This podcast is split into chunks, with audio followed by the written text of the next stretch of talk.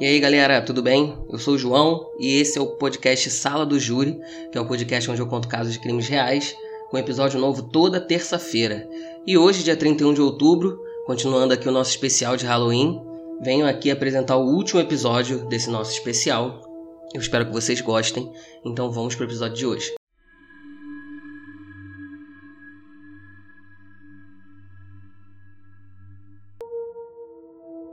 Rebecca Jane Gay nasceu no dia 26 de março de 1988. Ela morava numa cidade pequena em Michigan, era mãe de um menino de 3 anos de idade chamado Conwell, e ela e o pai do menino eram separados. E Rebecca, inclusive, estava noiva de outro rapaz, chamado Aaron Quinn. E eles tinham planos de se casar e alugarem um apartamento para viverem juntos, tendo em vista que a Rebecca, por questões financeiras, morava numa casa móvel, que era como se fosse um trailer, e ela queria dar uma vida melhor para o seu filho. A mãe da Rebecca, chamada Sally Gay, namorava John White, o pastor da congregação da cidade onde eles moravam desde 2009, e mesmo conhecendo o passado do John, eles noivaram em 2011 e planejavam se casar até no máximo 2013.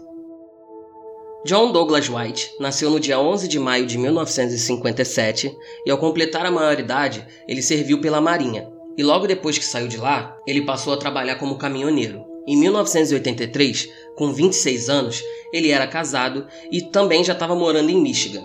E nessa época, ele convidou uma vizinha chamada Teresa Everton, com 17 anos, para ir com ele até o porão da casa dele para mostrar uma pista de carrinhos que ele tinha. E ela acabou aceitando. Ao chegar no porão, a menina distraída brincando lá com a pista de carrinhos nem percebeu quando o John veio para cima dela com uma faca e depois de esfaquear Teresa 15 vezes sorrindo, ele limpou a boca dela, que estava suja de sangue, deu um beijo e disse que ela podia ir embora e ainda disse que sentia muito dela ter que ir embora daquele jeito toda arrebentada. Mas depois ele parou e desdenhando dela, ele disse, aspas, ah, mas você é só uma mulher, né? Fecha aspas.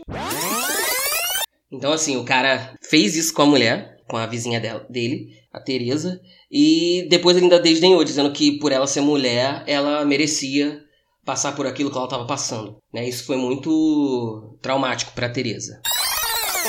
Milagrosamente, Teresa sobreviveu e denunciou o John, que ao ser preso não negou nada do que fez. Ele alegou que ele tinha alguns apagões e tudo mais e nem lembrava muito do que tinha feito. O júri condenou o John à tentativa de homicídio e ele, ao ouvir a sentença, que foi de 5 a 10 anos, teve a cara de pau de pedir para o juiz que, ao invés de ser preso, recebesse ajuda psiquiátrica porque ele sabia que tinha problemas mentais. Agora tu vê, né? O juiz, óbvio, não aceitou e disse que a Teresa só estava viva hoje porque Deus permitiu e que se fosse pelo John ela estaria morta. Então ele foi preso e recebeu uma ajuda de aconselhamento de saúde mental. No mesmo ano em que o John foi preso, ele entrou com um recurso, alegando que o advogado dele não tinha feito a defesa de forma correta, dizendo que o pai dele contratou um advogado barato que nem ao menos fez os testes psicológicos necessários para comprovar que ele tinha um problema mental. O Tribunal de Apelações concordou com esse recurso apresentado pelo John, alegando que o advogado dele estava mais preocupado em responder pelo que o pai dele queria do que o que o John realmente precisava. E outro julgamento foi marcado. Mas antes desse julgamento acontecer, o John, não sei como, conseguiu fazer um acordo onde ele teria uma pena só de dois anos em liberdade condicional, contanto que ele recebesse atendimento psiquiátrico. A Teresa, que ainda estava muito traumatizada com o que tinha acontecido, não sabia que o John tinha sido solto. Que assim, galera, é... hoje em dia, nos Estados Unidos, o... quando acontece um crime, né, e, e a pessoa que cometeu esse crime, ela, ela vai a julgamento e tal, e ela é culpada, tudo que acontece de mudança com essa pessoa, o, o governo avisa a vítima daquele crime. Então, assim, é, alguém, alguém, sei lá, mata alguém. E aí, ou tenta matar no caso da Teresa, por exemplo. E aí, essa pessoa é, é transferida de uma prisão para outra. Aí eles ligam para a vítima, nesse caso aqui seria a Teresa, e avisam, ó, fulano não tá mais nessa prisão, tá nessa. E quando é solto, a mesma coisa, ó, fulano foi solto. Mas nessa época, ainda não tinha essa lei nos Estados Unidos. Então a Teresa nem fazia ideia de que o John tinha sido solto. E aí, como eu tava falando, né? Ela não sabia que ele foi solto. E um dia, quando ela tava numa fila de um mercado, ela ouviu a voz dele. E quando ela olhou para trás, ele tava na mesma fila que ela, só que com duas pessoas separando um do outro só, bem pertinho dela. E quando o John viu a Teresa, gente, ele simplesmente riu, sorriu para ela, assim, como se estivesse dando um oi. e como se ele nunca tivesse feito nada com ela. Ela ficou desesperada, nem chegou a fazer as compras, meteu o pé dali mesmo. O John completou seus dois anos em liberdade condicional e nove anos depois, em 1994, ele estava trabalhando numa indústria têxtil, onde ele conheceu uma mulher chamada Vicky Sewall, com quem começou a ter um caso. E nessa época, ele ainda era casado e tinha dois filhos, e a sua esposa ainda estava esperando o terceiro filho deles. A Vicky desapareceu misteriosamente em julho de 1994. E ao investigar o seu desaparecimento, a polícia viu pelas imagens de segurança do local onde eles trabalhavam que ela entrou na caminhonete de um homem barbudo. E claro, adivinha quem era o barbudão? Isso mesmo, John White. Que a princípio negou que tivesse feito alguma coisa com ela, alegando que só deu uma carona para ela até em casa e depois foi embora. Seis semanas depois, os restos mortais de Vic foram encontrados e o John foi até a delegacia para mais uma vez meter aquele grande migué dizendo que tinha apagão, que tinha problema mental e tudo mais. Então ele foi até a delegacia e falou que tinha esses apagões, que ele poderia ter algum envolvimento na morte da Vic, mas ele não tinha certeza. Então a polícia verificou a caminhonete dele e eles acharam bastante sangue quando jogaram luminol nos bancos, que é aquela substância que você joga e quando você bota aquela luz negra lá, ele, ele ilumina lá, né? Quando tem sangue no, no local. Após a análise do sangue, foi constatado que era mesmo o sangue da Vic e o John foi preso novamente. No julgamento, ele pediu desculpas para a família dela, disse que sabia que ia passar o resto da vida na cadeia. Mas ele não passou. No fim do julgamento, ele foi sentenciado a uma pena de 8 a 15 anos. Depois de 12 anos preso, o John foi solto e ele falou que ele era um novo homem, Disse que estava totalmente mudado, que ele tinha encontrado Deus e que a fé tinha mudado a vida dele. E aí ele voltou para a cidade onde ele sempre morou, que foi Michigan, e aí ele virou pastor da congregação da cidade onde ele morava. E os membros dessa congregação sabiam dos crimes que ele tinha cometido, mas todo mundo acreditava que ele realmente tinha mudado depois de ter cumprido sua pena.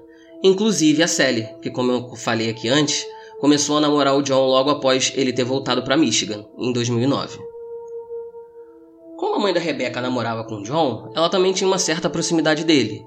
Até porque ele morava numa casa móvel também, igual a ela, bem próximo da casa dela, inclusive, e ele ajudava bastante ela. Dava carona quando ela precisava ir para algum lugar, dava carona também quando ela precisava levar o filho até a casa do pai e tudo mais. Então, no dia 31 de outubro de 2012, a Rebeca não foi trabalhar e seus colegas de trabalho acharam estranho, porque a Rebeca sempre foi muito responsável e quando precisava ser ausentado do emprego, ela sempre avisava.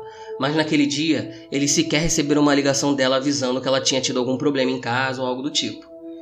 Aí um amigo do trabalho dela ligou para Sally para perguntar se estava tudo bem, né, se tinha acontecido alguma coisa com a Rebeca. E a Sally não sabia de nada, não sabia onde a filha estava. A única coisa que ela sabia é que o John tinha levado o Conwell para casa do pai dele, porque o próprio John tinha ligado, sabe, uma ligaçãozinha comum. Ah, e aí, amor, tá fazendo o quê? Ah, tô fazendo almoço e tu, ah, acabei de levar o Conwell ali para casa do pai dele.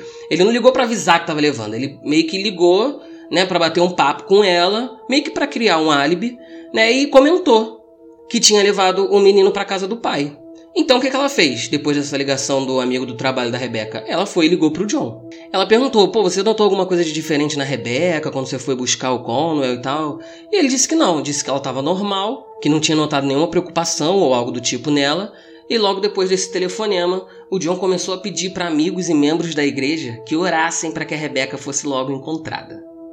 Ao começar a busca pela Rebeca, o carro dela foi encontrado no estacionamento de uma loja a duas quadras de onde ela morava, mas ela não estava lá. No mesmo dia que o carro foi encontrado, um homem não identificado ligou para a delegacia e disse ter visto a Rebeca andando pelo estacionamento onde tinham encontrado o carro por volta de 6 horas da tarde, no dia 30 de outubro, no dia anterior do desaparecimento dela. E a polícia logo de imediato foi interrogar os funcionários da loja e amigos da Rebeca, mas não conseguiram nada que ajudasse na investigação. Até que chegou a vez do John ser interrogado. E para surpresa de todos, de todos eles, né? Não a gente aqui, não eu que tô contando e não vocês que estão ouvindo essa história. O John assumiu ser o culpado pelo sumiço da Rebecca. John, em depoimento, contou que há mais de duas semanas pensava muito na Rebecca, que ela era uma mulher muito linda e que ele tinha vontade de transar com ela. E aí no dia 31, ele disse que acordou, começou a beber muito, e quando ele já estava bem bêbado, ele foi até a casa da Rebecca. E ela, óbvio, deixou ele entrar normalmente. Porque ela já conhecia ele e tal. Eles tinham um relacionamento amigável e tudo mais. Só que quando ele entrou, ele golpeou a cabeça dela com um martelo diversas vezes. Quando ela ficou inconsciente, ele ainda chegou a estrangular a Rebeca para ter certeza de que ela estava morta. E depois ele ainda chegou a dizer, ele teve a coragem de falar, ele teve vontade de transar com o corpo dela, mas ele não lembra de ter feito isso. Enquanto ele assassinava a Rebeca, o Conwell, filho dela, dormia no quarto dele. Então ele se livrou do corpo dela, levando ela não muito longe dali. Voltou, foi até o quarto do Conwell, acordou o menino, dizendo que ia levá-lo para casa do pai. Aí ele vestiu a fantasia de Halloween no garoto e eles foram embora. No julgamento, a Sally, mãe de Rebecca, disse que não podia acreditar no que tinha acontecido, que nunca imaginou que o John fosse cometer algo tão horrível assim, e ela pediu ao tribunal que desse a maior sentença possível para ele. E aí, no dia 18 de abril de 2013, John foi condenado a 56 anos de prisão. E no dia 28 de agosto do mesmo ano, quatro meses e dez dias após ser preso, John tirou sua própria vida na cadeia.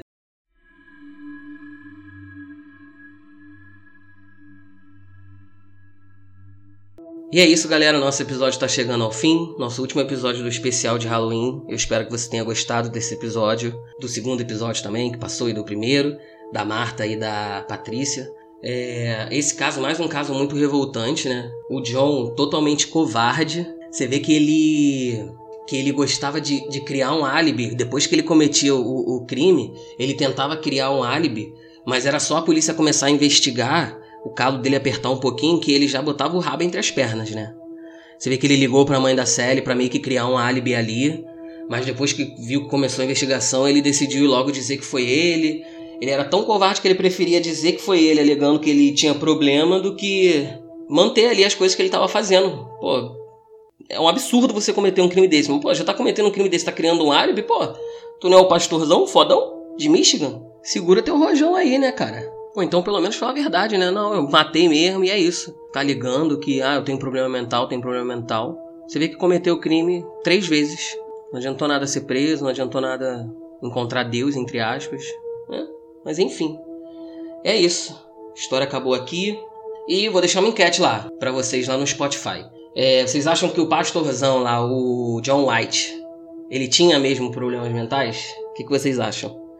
Responde lá a enquete que eu vou deixar no Spotify para eu saber também o que vocês acham aí dessa história. Então é isso, se vocês quiserem ver fotos do caso, é só ir lá no nosso Instagram, arroba do júri, que tem um, um, post lá com as fotos desse caso e dos casos anteriores também. Cada episódio vai ter um, um post com as fotos, tá? Então é só ir lá, seguir a gente, até porque qualquer novidade que eu tiver que trazer do podcast eu vou avisar lá também.